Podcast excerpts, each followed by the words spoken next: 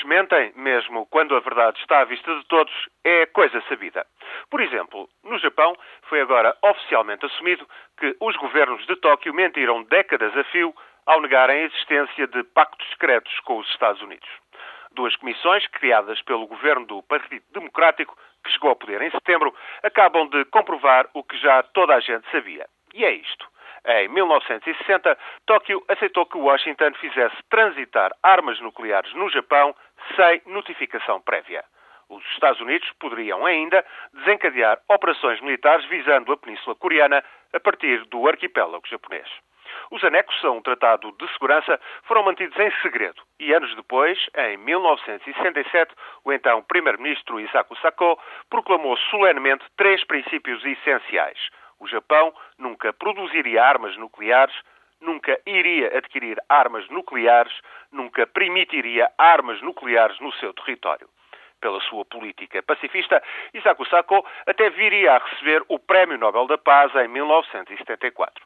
Mas logo em 81, o próprio embaixador norte-americano em Tóquio admitira em entrevista a um dos principais jornais japoneses a existência do Pacto Secreto. Dez anos depois, os Estados Unidos decidiam retirar armas nucleares táticas da maior parte dos seus navios e submarinos de guerra e documentos desclassificados em Washington resolveram de vez a questão.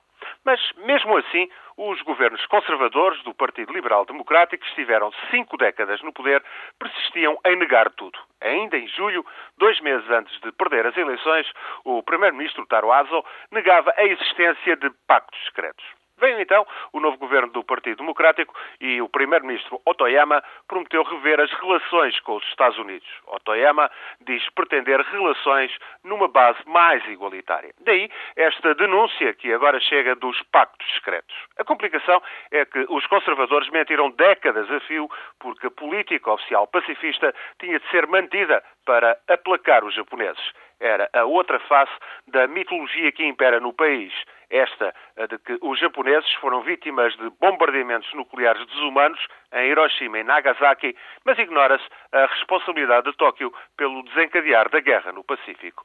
Ora, na verdade, o país assume-se pacifista por conta das garantias de segurança dadas pelos Estados Unidos, que mantêm 50 mil militares no arquipélago depende, ainda e sempre, do escudo protetor dos Estados Unidos. Agora, os democratas declaram que a interdição de armas nucleares é para cumprir. Mas há sempre um mas.